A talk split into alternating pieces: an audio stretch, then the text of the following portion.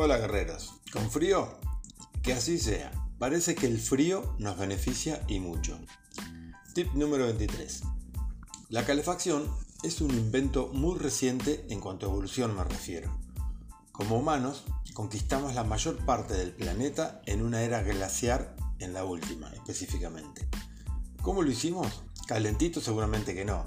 Y eso muestra muy claro que nuestros genes se forjaron en esas condiciones extremas y se ven deteriorados por un exceso de comodidad. Ya sé qué piensan. ¿Estamos muy cómodos? Sí, ¿y cuál es el problema de pasarlo bien? Ninguno. En realidad, de a poco fuimos generándonos una zona de confort más caliente y como todo lo bueno, en general abusamos. Debemos volver a conectar con el frío. Tranquilos, nadie quiere que le que cortes el gas. Solo entender la necesidad de exponernos al frío para salir de esa monotonía térmica, como la llaman los expertos cuando evidenciaron que es una causa adicional de la epidemia de obesidad que no solo se da por comer más y moverse menos. ¿Y cuáles son los beneficios? Bien, los metabólicos. El frío eleva la adiponectina, una proteína liberada por los adipocitos que estimula la quema de grasas. Niveles bajos de esta proteína se asocian con resistencia a la insulina y obesidad, y su aumento se asocia con mayor longevidad. Eleva de manera importante el metabolismo facilitando la quema de grasa. Parte del aumento del gasto energético viene del tejido adiposo marrón o grasa parda. Al contrario que nuestra odiada grasa blanca, la grasa parda es rica en mitocondrias y su especialidad es convertir calorías en calor.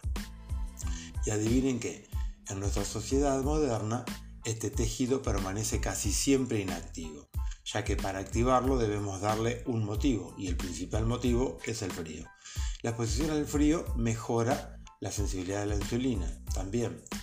Exponerse al frío eleva los niveles de noradrenalina, dopamina y beta endorfinas, mejorando la vigilia y la atención. Esto convierte a las duchas frías en un tratamiento efectivo como, eh, como síntomas para la depresión. Reduce la inflamación también. La inflamación sistémica de bajo grado contribuye a casi todas las enfermedades crónicas modernas y su reducción se asocia con mayor longevidad. Regula el sistema inmune también.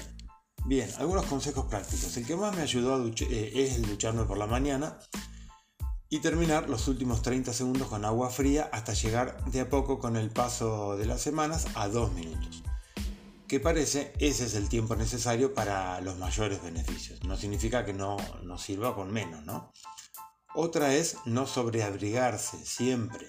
Un poco más liviano de ropa parece también fortalecer el sistema inmune. Personalmente he comprobado la eficacia de, de las duchas. Yo llevo dos años haciéndolo todas las mañanas y los resultados son que cuando no lo hago lo extraño, ya es un hábito y es por lo que me genera al terminar la ducha. Una sensación de así de bienestar y fortaleza que no, no puedo explicar, pero eso es lo que, lo que se siente. Además, no tener mocos nunca, ni dolor de garganta, ni resfríos, cosa que era común en mí anteriormente. Creer o reventar, decía mi abuela. Además, fortaleció mi, voluntad en general para hacer lo que más me cuesta y lo puedo explicar eh, así. Es que estar en un paraíso de agua caliente, vos estás recalentito duchándote y decidir romper ese placer sabiendo que es para un beneficio mayor, me parece muy, muy fortalecedor y eso es el sentimiento, ¿no?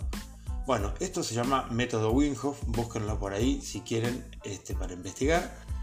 Eh, además, las respiraciones que propone este método Wim eh, este personaje también, te ponen a otro nivel también de fortaleza. Tiene todas las evidencias científicas.